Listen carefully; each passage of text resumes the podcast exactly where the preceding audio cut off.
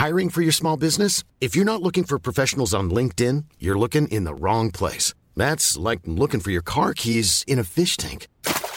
LinkedIn helps you hire professionals you can't find anywhere else, even those who aren't actively searching for a new job but might be open to the perfect role. In a given month, over 70% of LinkedIn users don't even visit other leading job sites. So start looking in the right place. With LinkedIn, you can hire professionals like a professional. Post your free job on linkedin.com slash people today.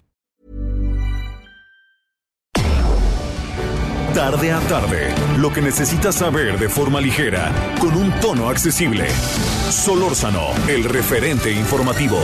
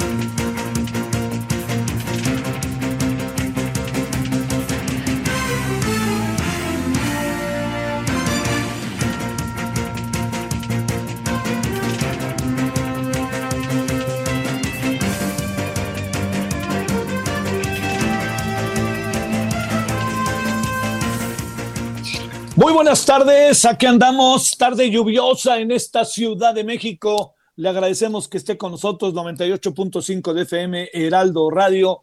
Gracias que nos acompaña su servidor Javier Solórzano, todo el equipo que hace posible referente entre las 17 y 18 horas en la hora del centro. Muchos saludos a todo el país y más allá de las fronteras que a través de las redes nos escuchan. Le agradecemos muchísimo, muchísimo en verdad que nos acompañe. Bueno, eh, mire, eh, sigue dando vueltas el tema de Pegaso. Eh, hoy, la verdad que se, bueno, se viene a confirmar por declaraciones que ha hecho la, la, mujer del presidente, la señora Beatriz, donde pues cuenta ella la experiencia de lo que pasó. Es, es un asunto desde donde se vea sin la menor duda para atender. Pero también creo, no me acaba de convencer del todo la respuesta del presidente a este tema. Le, voy a, a, decir la razón por la cual no, no me acaba de convencer. Nosotros no somos iguales, pero, pero no hay una mirada, revisión, ataque al problema de manera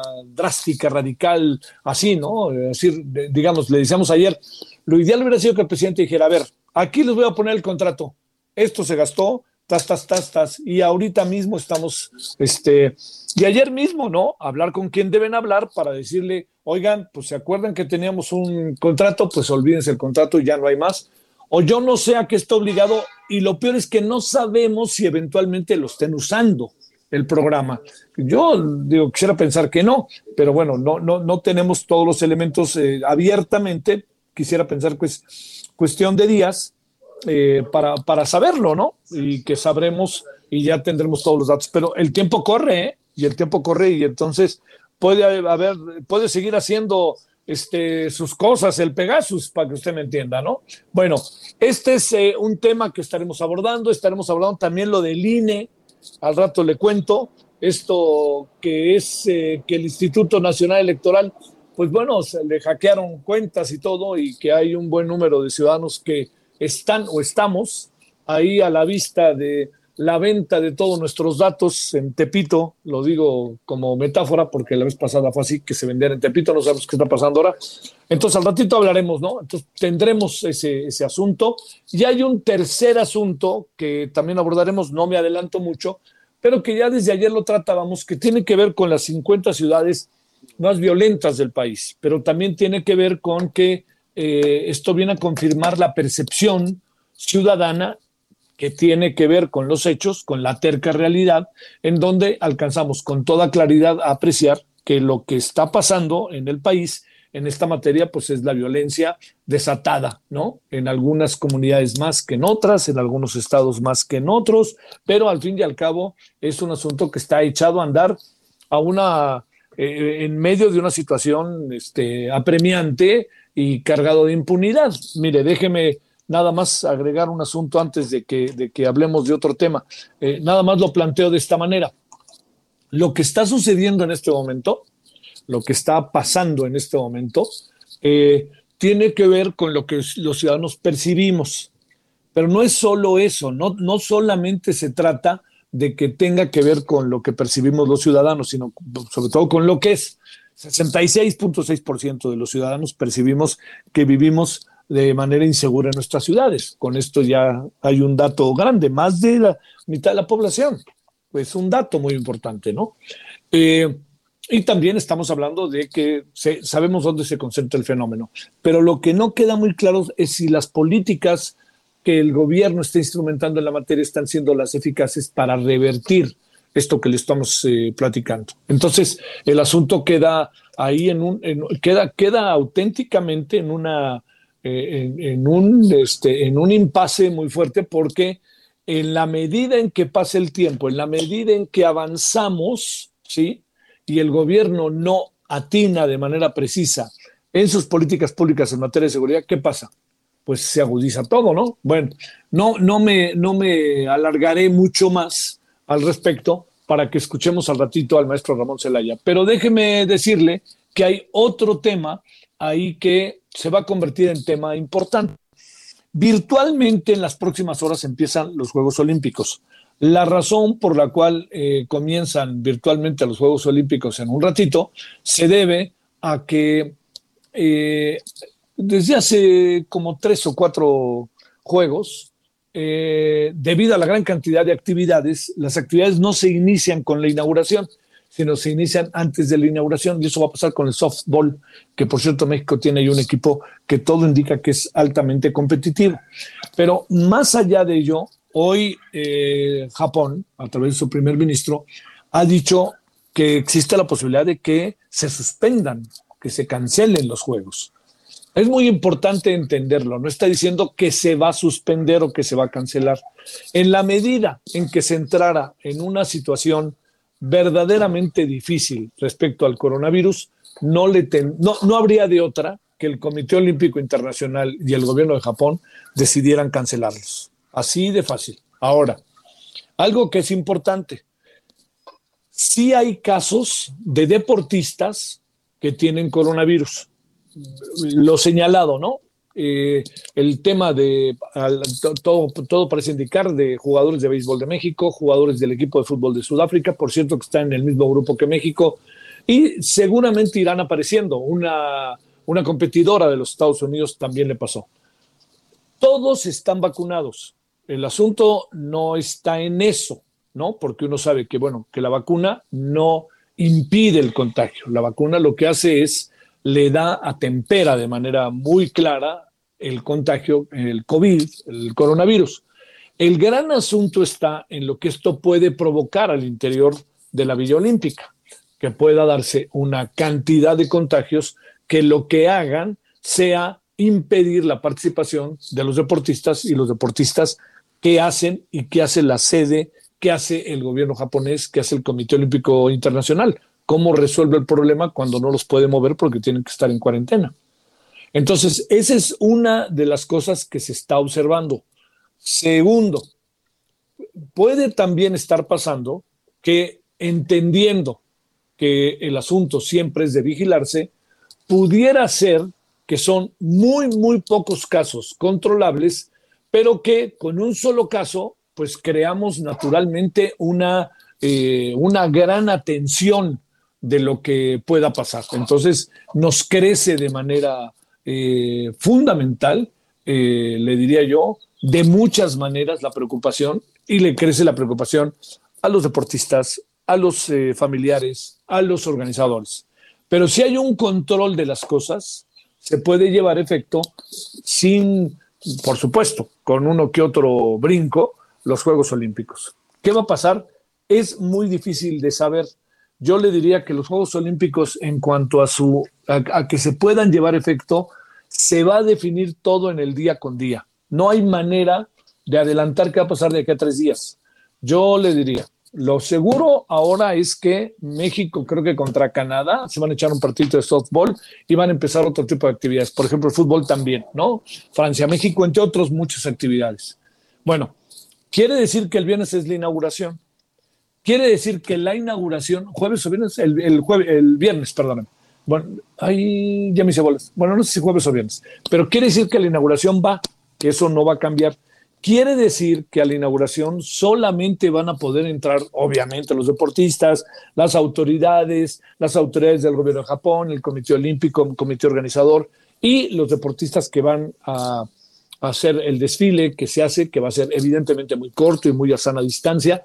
Y también lo que va a pasar es que los, este, quienes pueden pasar son los representantes de los países. ¿Qué quiero decir? todos los representantes de los comités olímpicos a nivel mundial. No va a entrar familiares, no va a entrar como en otras ocasiones, les vamos a dar unos boletos. No, aquí es lo que le cuento. Y las medidas de seguridad van a estar a tope por dos razones. Una, por el tema de salud. Y la segunda, que esto es muy importante, por el tema propio de un evento de esta naturaleza que requiere de altos niveles de seguridad, por las razones que usted y yo suponemos, intuimos, sabemos y somos y conocemos bien lo que puede pasar. Bueno, todo esto se lo digo porque a partir de este fin de semana se echa a andar la fiesta, la fiesta deportiva. Yo, yo, yo, creo que es algo muy importante que no perdamos de vista que como anda la humanidad, este, estos Juegos Olímpicos le pueden caer bien el gran asunto está en qué puede pasar con los Juegos Olímpicos, que ahora sí que, ahora sí que del plato a la boca se cae la sopa. Pero bueno, esperemos. Yo, yo veo las cosas, no, no es que quiera ver el vaso medio lleno, pero simplemente digo, lo que estamos viendo es que hay condiciones en este momento para con enorme cuidado echar a andar los Juegos Olímpicos, pero esto no garantiza que haya condiciones para su desarrollo a lo largo de tres semanas, de dos semanas y media. No, no, hay, no hay condición, no sabemos cuáles serán las condiciones. Entonces, lo que tendríamos nosotros que hacer sería pacientemente ir viendo día con día lo que sucede. Pero no perdamos de vista que, como sea, es esta gran fiesta que tiene la humanidad eh, del deporte. Esto, yo entiendo que un mundial de fútbol llama poderosamente la atención por el significado que tiene el deporte y la cobertura que tiene este deporte a nivel mundial y porque en todos los países se juega fútbol. Nomás le diría, entre, bueno, la FIFA y el Comité Olímpico Internacional tienen más integrantes, tienen más socios, tienen más miembros que el propio, que la propia Organización de las Naciones Unidas. Pero lo que le quiero decir es que son estos dos grandes eventos los que acaparan la atención de la humanidad. En primer lugar, sé que es muy popular lo que voy a decir, pero yo creo que es el Mundial de Fútbol, como atrapa incluso a los países que no califican al, al Mundial. Pero en segundo lugar, los Juegos Olímpicos. Los Juegos Olímpicos son, e incluso en términos de cobertura televisiva, es muy difícil, muy difícil cubrir, tener una cobertura precisa, porque yo le diría, ¿dónde está lo importante? Lo importante está en donde están los deportistas del país que transmite, pero también lo importante está en si alguien en un momento dado rompe un récord o hace una o hay un hallazgo muy importante o hay algo algo que sea muy importante, relevante para ver. Entonces le diría, estas nueve mil horas que van a tener los medios de comunicación, la televisión, las redes, pero sobre todo la televisión, ¿no? Este, la televisión eh, privada, que es la que en este momento alcanzó eh, digo, que tiene todas las, eh, que tiene los derechos, por cierto, no, no, los tiene la televisión pública mexicana y no los puede conseguir de la noche a la mañana. Esto, como le decíamos, digamos, por más que les dé por, ojalá podamos transmitir o por qué no nos dan unos minutitos, ya le conté lo difícil que es en términos de las, los contratos. O sea, si usted le da como, a ver, vamos a suponer que usted es el dueño de los derechos, usted no le puede dar los derechos a, cualquiera. Debe haber un contrato abierto respecto a cómo se desarrolla ese proceso, porque son costos, como usted lo sabe bien, o presume, altísimos. Bueno, con esto, así no quería pasarlo por alto, ya empiezan los Juegos Olímpicos, a mí la verdad que me gusta mucho, eh, estaré muy al tanto, yo le estaré informando, la verdad que he tenido la fortuna de cubrir varios Juegos Olímpicos, sé lo difícil que es cubrirlos, sé lo difícil que es a ver qué es importante, pero sí sé que para un país como México, pues lo importante será y es lo que hagan sus deportistas. ¿Qué puede pasar en términos deportivos? Ese sí es todo un galimatías. No estoy tan seguro que pueda pasar. Eh, Soy escéptico con el fútbol, aunque sí creo que es un equipo bien preparado. Soy escéptico. El béisbol es muy probable que se haya medallas, ¿sabe por qué? Porque son muy pocos equipos, y no lo digo peyorativamente. Eh, y también sé que en softball les va a ir bien. Y hay pentatlón, que puede haber sorpresas. Clavados siempre están ahí. Atletismo, una que otra sorpresa. Este, eh, también va a ser difícil que nado sincronizado se alcancen medallas, pero han hecho, la señora Diosdado y su compañera han hecho un trabajo formidable. Eh, entonces, pues esperemos en box, no tenemos todavía muchos arrestos después de que en los 60 y los 70 éramos casi potencia, pero le diría amateur, ¿no? Porque decir, no, vamos a mandar ahí al Canelo Álvarez, ¿no? Este, pero esto es lo que hay, esto es lo que hay y habrá que estar atentísimos y sobre todo seguir a detalle a nuestros deportistas que se representan y nos representan en ese orden, ¿no? Y sobre todo a sus familias. ¿Qué harían los deportistas sin sus familias? Ya olvídese el Comité Olímpico y de la CONADE. ¿Qué harían los deportistas sin sus familias? Son el verdadero sustento, los llevan, llevan a los deportistas a las 5 de la mañana a que entrenen, luego los llevan a su casa de regreso, comen, les ayudan a estudiar y luego en la tarde hay que regresar. Uf, es una locura lo que hacen padres y madres y muchas veces novias, novios, hermanos, hermanas en relación a sus, este, a sus familiares, amigos, para que puedan tener su sueño de competir. Bueno, aquí andamos agradeciéndole ya le contaremos de Juegos Olímpicos y como usted alcanza a apreciar, hay muchas cosas, ¿no? Entonces, entrémosle, pues, ¿qué? Al tema de seguridad. Solórzano, el referente informativo. ¿Viste?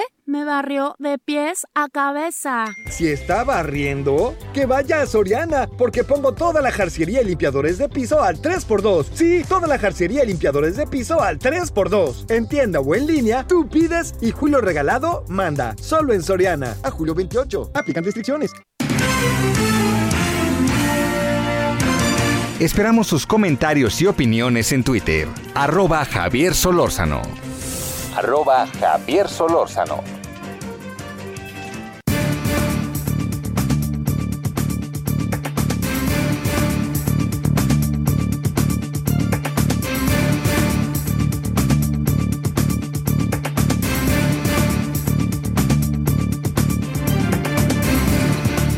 Bueno, aquí andamos de vuelta. Le digo, el tema es eh, a partir de la información que dio a conocer, uno de los temas, perdóname, a partir de la información que dio a conocer el INEGI, le, lo que ha venido a, suceder es que aparecieron 50 ciudades como las más violentas. Eh, ¿qué, tanto es tanto? ¿Qué tanto es mucho? ¿Qué tanto es poco? Ya ve siempre, ¿no? Esto son violentas y punto. Y representan algo de lo que está sucediendo en, este, en buena parte del país. No generaliza. Segundo, con todo lo que nosotros aquí tenemos respecto a eso, también hay un estado de las cosas ante el cual no se ha respondido con una estrategia que permita inhibir, controlar, parar todo esto. Entonces, hablemos, platiquemos, veamos qué es lo que hay que hacer y qué es lo que, eh, ante qué estamos, ¿no? Así, y, y por dónde le podemos entrar Así de fácil le diré yo, ¿por dónde le podemos entrar para enfrentar todo esto que tiene que ver con la violencia en el país y que da la impresión de que las políticas públicas, las políticas del gobierno no están alcanzando, o si lo hacen, a temperar muy poco el estado de las cosas. Bueno, vámonos a las 17 con 18 en la hora del centro, agradeciéndole que nos acompañe. Es día de la semana, estamos en el día de la semana eh, martes, 20 de julio y le queremos agradecer al maestro Ramón Celaya Gamboa, especialista en inteligencia y procesos de seguridad, que esté con usted y con nosotros. Maestro, ¿cómo has estado? Te saludo, muy buenas tardes. Javier, muy buenas tardes, un gusto saludarte como siempre. Gracias. Eh, a ver, este, ¿qué decimos de este reporte del INEGI, en donde además coloca a una ciudad que el presidente había ido y habían presumido que era de las más que había cambiado mucho las cosas, pero es el primerísimo lugar que es Tijuana. A ver, primero, una lectura inmediata, maestro Ramón, de lo que significan estas 50 ciudades y qué nos muestran como país. Bueno, fíjate Javier, es muy interesante porque paralelo a, que nos dio a conocer el INEGI la ENSU, que es la Encuesta Nacional de Seguridad Pública Urbana, donde se mide la percepción de seguridad de los ciudadanos. Es decir, esta encuesta no refleja datos duros, refleja la opinión o la percepción de los ciudadanos en sus ciudades donde radican. Y aquí nos dio datos muy interesantes porque eh, nos arrojó cuáles son las ciudades con mayor violencia, cuáles son las ciudades donde los ciudadanos sienten que no pueden desarrollar sus actividades cotidianas para vivir. Y bueno, es un tema de percepción, pero paralelo, el, en un acto de gobierno, el gobierno federal a través del secretario de Marina nos presenta los 50 municipios más violentos del país que no necesariamente concuerdan con la ENSU, Javier. Eso es muy interesante, ¿no? Y entonces, en estos 50, como bien lo decías, aparece Tijuana en primer lugar. El gobierno federal, ya lo sabemos, en su narrativa de negación de que no hay violencia, de que no hay masacres, de que todo está en calma y feliz, bueno, pues siempre niega o siempre tiene sus datos propios. Y no, pues la realidad lo alcanzó, eh, la realidad desgraciadamente lo despertó, porque Tijuana es la ciudad o el municipio más violento del país, de acuerdo a los 50 municipios que el propio gobierno federal presenta. Porque, ojo Javier, entre la ENSU que elabora el INEGI y los 50 municipios más violentos, puede haber, hay discrepancias, pero se podría alegar que estas discrepancias es porque pues, los del INEGI son eh, personas no afines al gobierno, que tratan de golpearlo, pero bueno, eh, el dato es ese, el dato es que Tijuana es el municipio más violento del país, dicho por el propio gobierno federal. A ver, eh, para ver esto, lo que se percibe es, Ramón, los ciudadanos no estamos tan equivocados en función de los datos duros. Pues sí, efectivamente. ¿Por qué? Porque de estos 50 municipios, 33 de ellos coinciden con la ENSU. 33 de estos 50 coinciden con la ENSU en, la percepción de inseguridad. Estos son Fresnillo, Cancún, Ecatepec, Naucalpan y Tonalá, son los municipios que tienen más del 95% de percepción de inseguridad de, los ciudadanos y son los municipios que el propio gobierno dice que son los más inseguros. Entonces, es interesante porque coinciden los datos del gobierno, coincide la percepción de inseguridad de acuerdo al INEGI y, bueno, lo que tenemos es eh, pues una no estrategia eh, eh, para abordar el problema y la inseguridad pues está creciendo en, estos municipios y en muchos otros tantos del país. Oye, a ver, eh, Ramón, déjame plantearte, el, no estrategia o una estrategia fallida o una estrategia de abrazos no balazos, ¿qué es lo que nos está sucediendo en este sentido? Porque, digamos, no, no se alcanza a apreciar que haya realmente un proceso después de dos años y medio en donde veamos realmente cosas muy diferentes. Entonces, ¿ante qué estamos? Pues estamos ante una estrategia de, invisible, por así llamarlo, porque esta estrategia de abrazos no balazos en realidad eh, no, se no se entiende exactamente qué quiere decir. Cada analista le da su propia connotación. Dicen que en realidad abrazos no balazos es eh, cambiar el enfoque, ya no más masacres, ya no más violación de derechos humanos, pero otros tantos le damos la lectura que abrazos no balazos en realidad es una política de dejar hacer, dejar pasar, este término que es extraído de la economía, eh, donde se deja que el mercado de manera libre eh, se mueva de acuerdo a, a, las condiciones propias de la economía, bueno, pues yo lo importo en materia de seguridad este término para el dejar hacer, dejar pasar significa abrazos no balazos, es decir, vamos a dejar que las organizaciones criminales se muevan libremente de acuerdo a la dinámica propia del narcotráfico. Y bueno nosotros este haremos un acto de presencia eh, limitado eh, sin mayor eh, connotación. Porque déjame mencionarte un, un, un detalle Javier. Eh, lo que hemos visto es que esta estrategia que se presentó para los 50 municipios más violentos es que no se dice exactamente qué se va a hacer. Entonces podríamos pensar, ¿van a hacer mayor despliegue de Guardia Nacional? Bueno, si es así, desde ahorita vamos a predecir que va a fracasar, porque esto ya se ha hecho. El despliegue masivo de guardias nacionales, de soldados, es más de lo mismo que han hecho y bueno, esto no va a funcionar.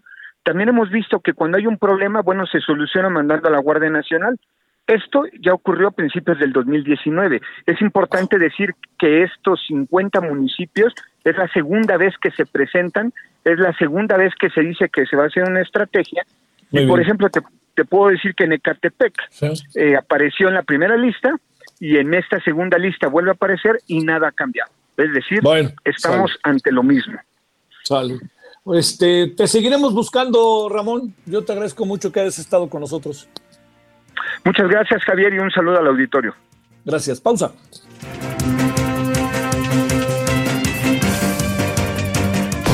El referente informativo regresa luego de una pausa. Estamos de regreso con el referente informativo. Solórzano, el referente informativo. Morena pide un periodo extraordinario para desafuero y ratificación de Rogelio Ramírez de la O. INE aprueba conteo rápido para consulta de juicio a expresidentes. Detienen a violador serial en Cuautitlán Izcalli. Veracruz aprueba despenalización del aborto con 25 votos a favor. Expertos señalan que pacientes psiquiátricos son más vulnerables a sufrir cuadro grave de COVID-19. Canadá reabre frontera para estadounidenses vacunados contra COVID-19. Brasil autoriza ensayos para tercera dosis de la vacuna contra el COVID-19 de AstraZeneca. Jeff Bezos logra exitoso viaje al espacio en el cohete New Shepard de Blue Origin. Esperamos sus comentarios y opiniones en Twitter. Arroba Javier Solórzano. Arroba Javier Solórzano. ¿Viste? Me barrió de pies a cabeza. Si está barriendo, que vaya a Soriana, porque pongo toda la jarciería y limpiadores de piso al 3x2. Sí, toda la jarciería y limpiadores de piso al 3x2. En tienda o en línea, tú pides y Julio Regalado manda. Solo en Soriana. A julio 28. Aplican restricciones. Solórzano, el referente informativo.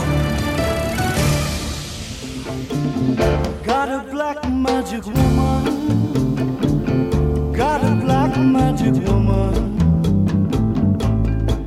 I've got a black magic woman. Got me so blind I can't see.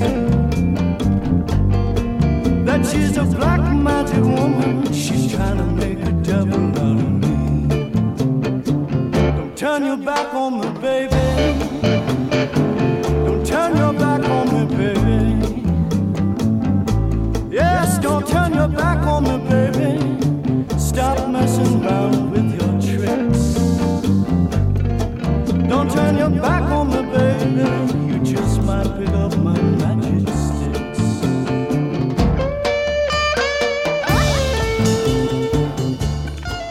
Pues felicidades al maestrísimo de Jalisco, Carlos Santana, Black Magic Woman.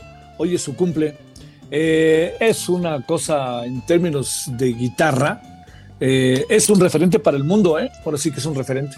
Es un referente para el mundo, auténticamente. Bueno, nació hoy, eh, en un día como hoy, pero en 1947, en Jalisco.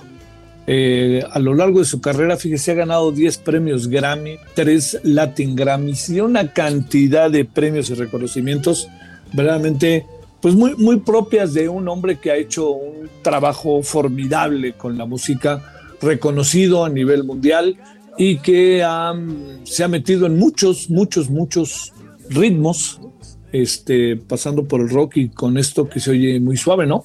El Black Magic Woman. Luego hizo un disco que al ratito tocaremos a ver si nos da tiempo. Buenísimo también, que fue todo un, este, todo un fenómeno hace como 10, 15 años. Bueno, ahí está el maestro Carlos Santana. Feliz cumpleaños.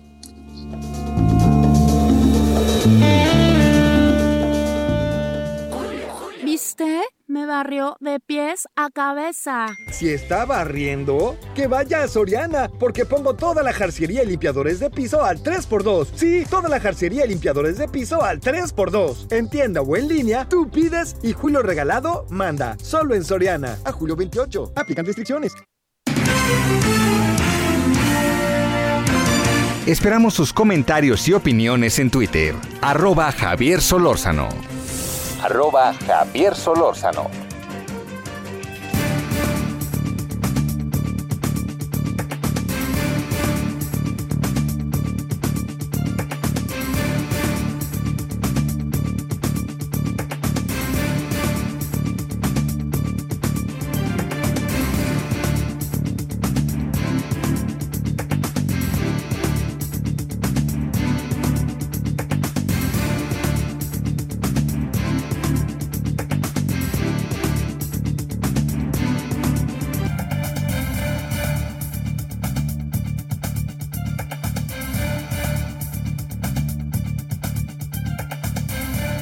Bueno, aquí andamos de vuelta en este día que es eh, lluvioso, martes 20 de julio del 2021, 98.5 de FM, ya lo sabe, está en Heraldo Radio referente. Bueno, gracias en todo el país que nos hacen el favor de escucharnos. a ver, tema que por ahí anda y que no es la primera vez que sucede, pero pues qué es lo que pasa y por qué sucede. Así sería la, la pregunta. ¿A qué nos referimos? A que el INE está investigando una posible venta de datos con al menos 91 millones de mexicanos. Queda claro que no son los 91, han empezado a salir otros números, pero de cualquier manera podemos estar usted y yo, así de fácil como en Pegasus. ¿A quién? Porque no, no sabemos de algunos porque son muy afamados, ¿no? pero ¿cuántos más no habrán estado tal cual? ¿Cuántos más no estarán de esa lista del que le saben hasta el momento que llegan a su casa? Qué cosa tan terrible, o en el momento en que hablan por teléfono y saludan a alguien, o que hablan con su mamá y que le dicen, mamá, ¿cómo estás? ¿Te sientes mejor? Qué horror que escuchen eso. O a la novia, te quiero mucho, y que escuchen eso. ¡Wow! Bueno, más lo otro, ¿no? Más lo que significa la política y lo que significa la situación de cada persona en términos de su acción política, ¿no? Que es, o profesional, como en el caso de los periodistas. Bueno, a las 17.36 le agradecemos a Arturo Sánchez, profesor investigador de la Escuela de Ciencias Sociales y Gobierno del TEC de Monterrey y ex consejero electoral del Instituto Nacional Electoral. Querido Arturo, ¿cómo has estado? Mi querido Javier, ¿cómo estás? Qué gusto. Bueno, oye, este, no es la primera vez que esto, que este tema pasa, esto que pasa porque no este, que se roben o que anden metiéndole mano al padrón electoral, este, que tú sepas y dime qué supones que pasó o cómo funcionan estas cosas. Mira, la, historia y creo que creo es muy importante eh, revisar es que en efecto ha habido, y yo me acuerdo todavía como consejero que nos enteramos de que se estaban eh, eh, comercializando datos que venían del padrón electoral. ¿Qué ocurría? En, eh, de acuerdo con la ley, los partidos políticos tienen acceso al padrón electoral. Y lo que encontramos en aquellos casos fue que las versiones que se habían eh, comercializado, pues eran las que el INE le había en su momento entregado a algunos partidos políticos para eh, su eh, análisis del padrón de acuerdo con la ley pero algunos de ellos pues hicieron una comercialización, esos casos fueron investigados, fueron perseguidos y fueron sancionados y los partidos tuvieron que pagar las, las consecuencias correspondientes. ¿Qué hizo el INE después? Dejó de entregarle a los partidos copias del padrón en medios magnéticos y en cualquier forma, se prohibió. Los partidos siguen teniendo acceso al padrón, pero tienen que estar en las oficinas del INE haciendo las consultas y no pueden bajar la base de datos. Precisamente por eso se detuvo ese tipo de prácticas que estaban ocurriendo anteriormente y que nos preocuparon mucho en su momento. Este caso eh, eh, resulta un poco más complejo porque eh, si como los datos que dicen en el INE y todo corresponden más que al padrón con el que votamos el 6 de junio, al padrón vigente en el 2018, pues sí resulta muy preocupante que de alguna manera se haya hecho una filtración de la información.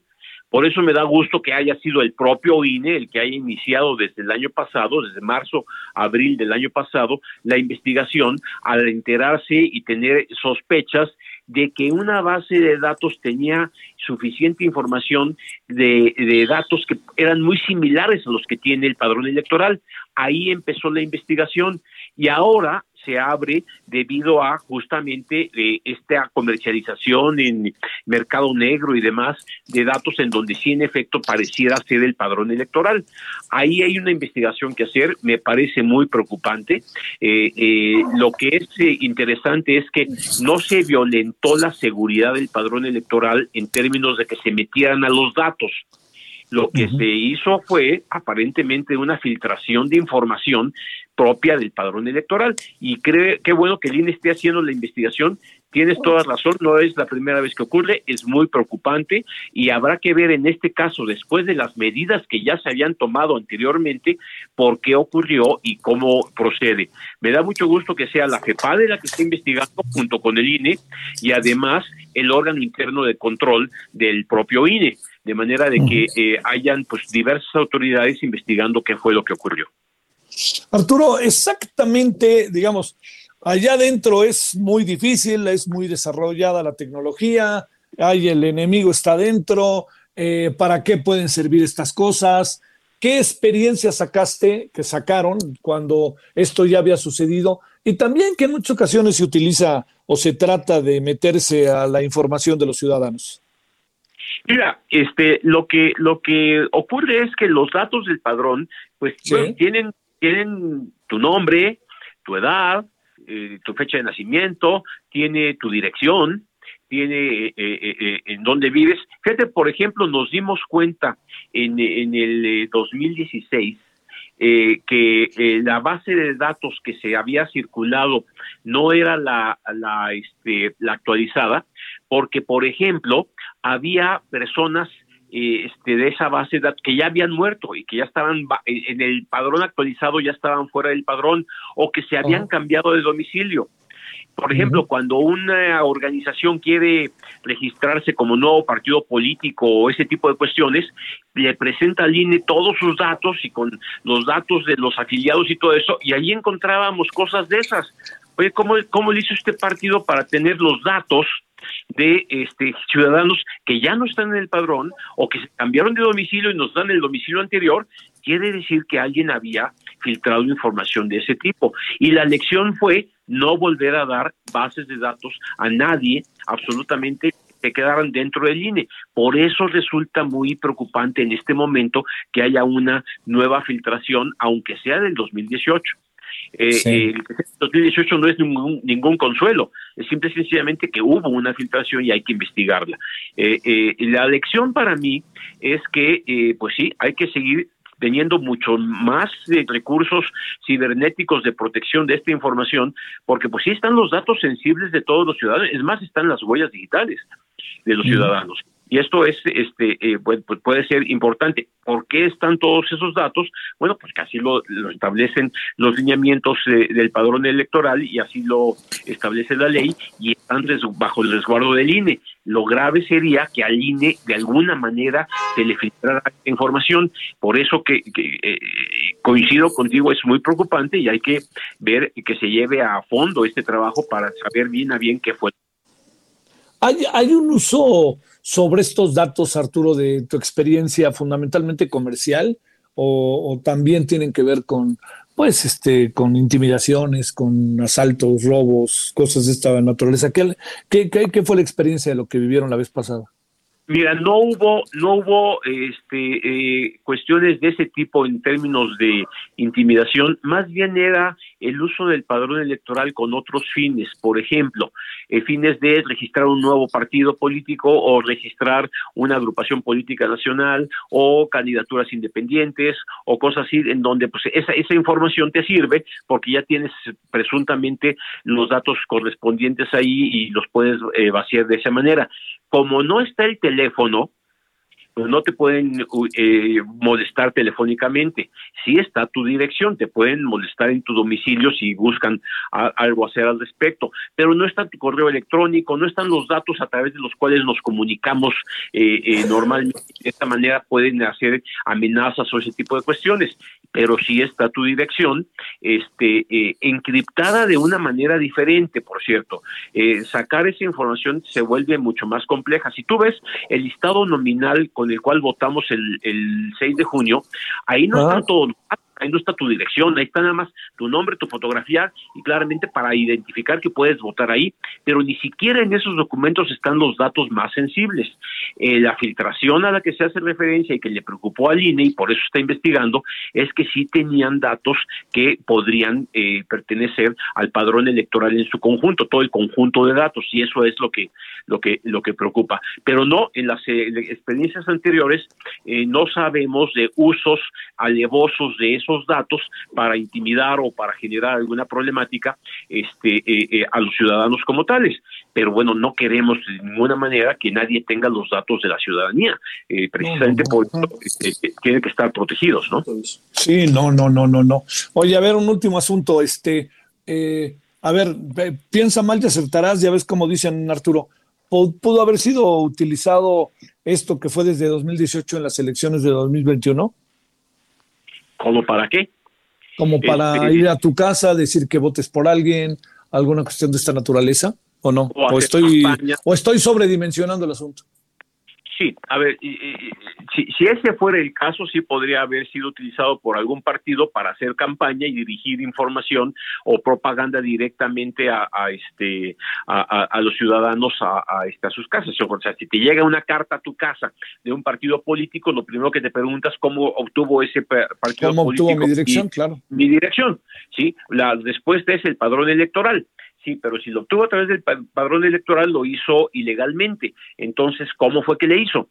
Eh, eh, y como no, el INE le va a... Oye, ¿le diste al partido este mis datos? El INE va a decir que no. Entonces, ¿cómo fue lo que le hizo? Si utilizaron una versión de estas que se filtraron, viejas, eh, antiguas, lo único que le va a pasar al partido es que va a haber dado cartas a direcciones equivocadas en muchos casos, porque la gente se cambió de domicilio. Pero que lo pudieron haber hecho, pues sí, sin duda. Sí, bueno. Oye, este, ¿hay remedio y trapito con esto o es muy difícil por el desarrollo de las tecnologías? ¿Qué, qué presumes de esto, eh, Arturo? Pues yo lo que creo es que, eh, mira, la tecnología avanza de una manera muy rápida, pero también la forma de, de bloquearla este, también avanza de una manera muy muy muy rápida. Sí, Entonces, vamos si hay los dos, ¿no? a procesos electorales y a, y a, este, en Estados Unidos y a, y a cuentas de, eh, de correos electrónicos y cosas así, este, eh, creo que lo que ha demostrado el INE es que su padrón como tal es impenetrable. ¿Qué me preocuparía, Javier? Que alguien se pudiera meter y cambiar los datos, que dijera que yo ya no vivo ahí o que mi edad no es esa o cosas de esas. Eso Sí. no ocurre. Eso, eh, y en eso sí está muy blindado el padrón electoral. El problema es otro de otro tipo, es problema de filtraciones, si es que las hubo. Y esa investigación es la que tenemos que esperar, ojalá sea muy rápida y se esclarezca claramente qué fue lo que pasó, porque puede ser cualquier tipo de explicación, eh, con nuevas tecnologías o con eh, nuevas formas de hackear las cosas, pero yo creo que hay que esperar los resultados del trabajo que están haciendo todas las autoridades al respecto. Arturo Sánchez, te mando un gran abrazo y el agradecimiento que estuviste con nosotros. Gracias, mi querido Javier. Un abrazo a todo tu auditorio. Muchas gracias, Arturo. Arturo Sánchez, profesor investigador de la Escuela de Ciencias Sociales y Gobierno del TEC de Monterrey, y la experiencia que él tuvo como consejero del Instituto Nacional Electoral, que no es la primera vez que pasa, algo anda sucediendo ahí de manera, en verdad, muy, muy, muy de atenderse, y sobre todo, como siempre nos pasa, qué, qué, qué temor de lo que pueden hacer con nosotros y con nuestros datos, ¿verdad? Bueno, son ahora las 17:47, ya sabe que ahora estamos de 17 a 18 horas, 17:47 en hora del centro, Heraldo Radio, referente, regresamos. Solórzano, el referente informativo.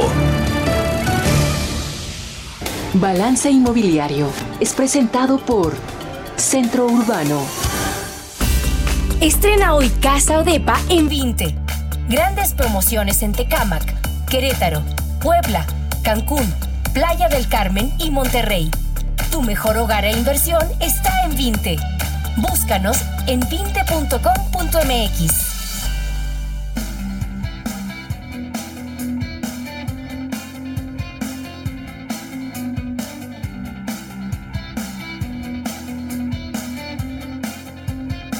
Bueno, estamos de vuelta como todos los martes. Querido Horacio Urbano, ¿cómo te va? ¿Qué me cuentas? Muy buenas tardes.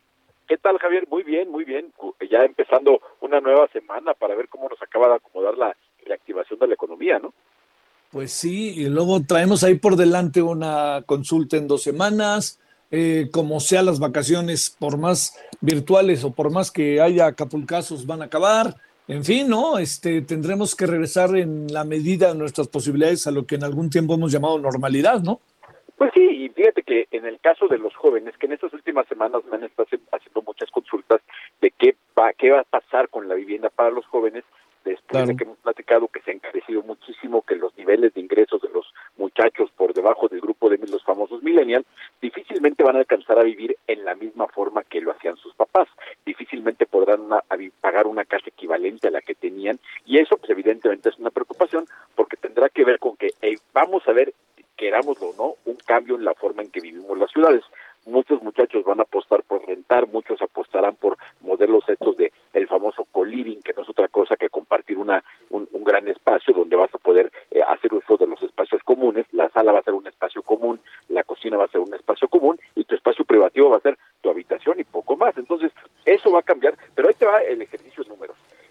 ver.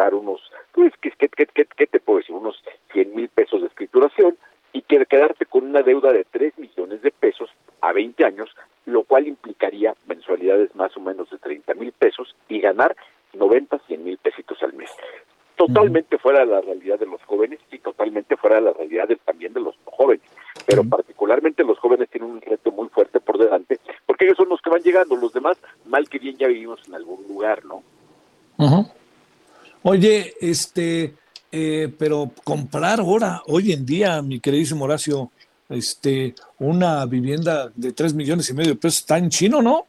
No, está en chino, está en chino por lo que te digo, lo- los niveles de ingresos no dan.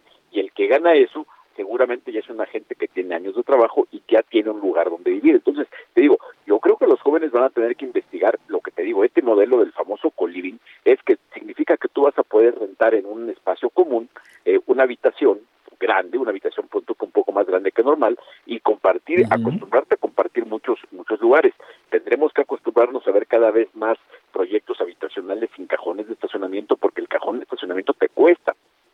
Y tendremos que acostumbrarnos a que muchos de los jóvenes, después de varias generaciones que nos habían dicho que, que, que la expectativa que deberíamos tener era, era ser propietarios, habíamos creado un- un- una ilusión de ser propietarios de un bien raíz, ahora nos estamos dando cuenta de que a lo mejor el futuro está sino en poder tener en uso una vivienda. Y eso significa que a lo mejor ni pasa por tu cabeza comprar, lo que tienes que pensar es cómo le vas a hacer para rentar. Y esa debiera ser la, la forma en que los jóvenes se tienen que preparar. Digo, es tema de finanzas personales. Esto que te estoy diciendo para una casa son los números que tiene que hacer alguien.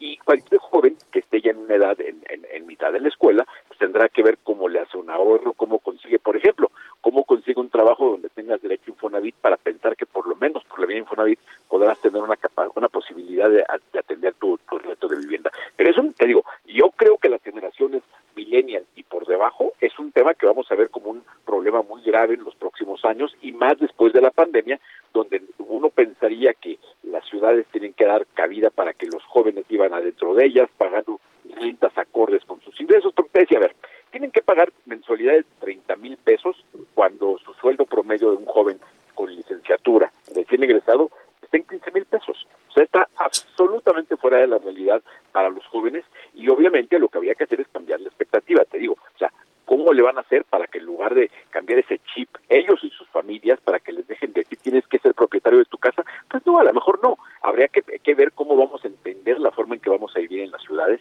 si queremos vivir en las ciudades a, a largo plazo, si queremos tener cierta movilidad, para lo cual la renta todavía es más interesante. Si tú sabes que te vas a estar cambiando porque tu tipo de trabajo te implica estarte mudando, pues, pues no compres renta ni te compliques la vida, pero haz tu ejercicio de finanzas personales para ver cómo le vas a hacer para reunir, reunir los requisitos que cada vez son más complejos para poder rentar. Oye, este, eh, pero por lo pronto sí, lo que quedamos es que a ver cómo se las arreglan los millennials, ¿no?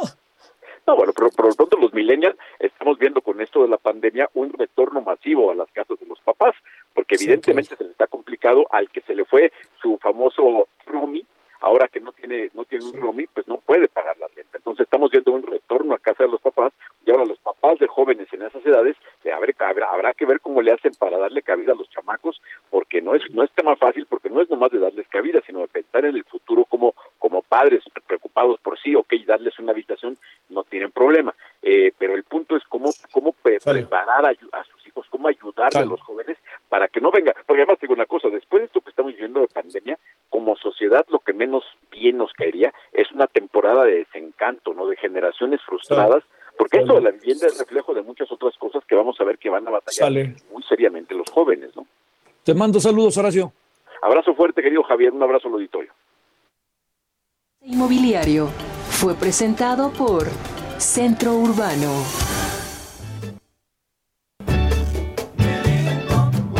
Bueno, nos vamos, nos, ya hay tarde, nos vemos a las 21 horas en hora del Centro Heraldo Televisión. Adiós.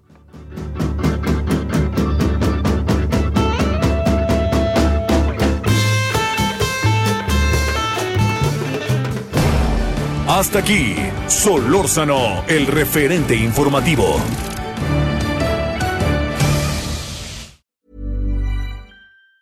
Planning for your next trip? Elevate your travel style with Quince. Quince has all the jet setting essentials you'll want for your next getaway, like European linen, premium luggage options, buttery soft Italian leather bags, and so much more. And it's all priced at 50 to 80% less than similar brands. Plus, Quince only works with factories that use safe and ethical manufacturing practices. Pack your bags with high-quality essentials you'll be wearing for vacations to come with Quince. Go to quince.com slash trip for free shipping and 365-day returns.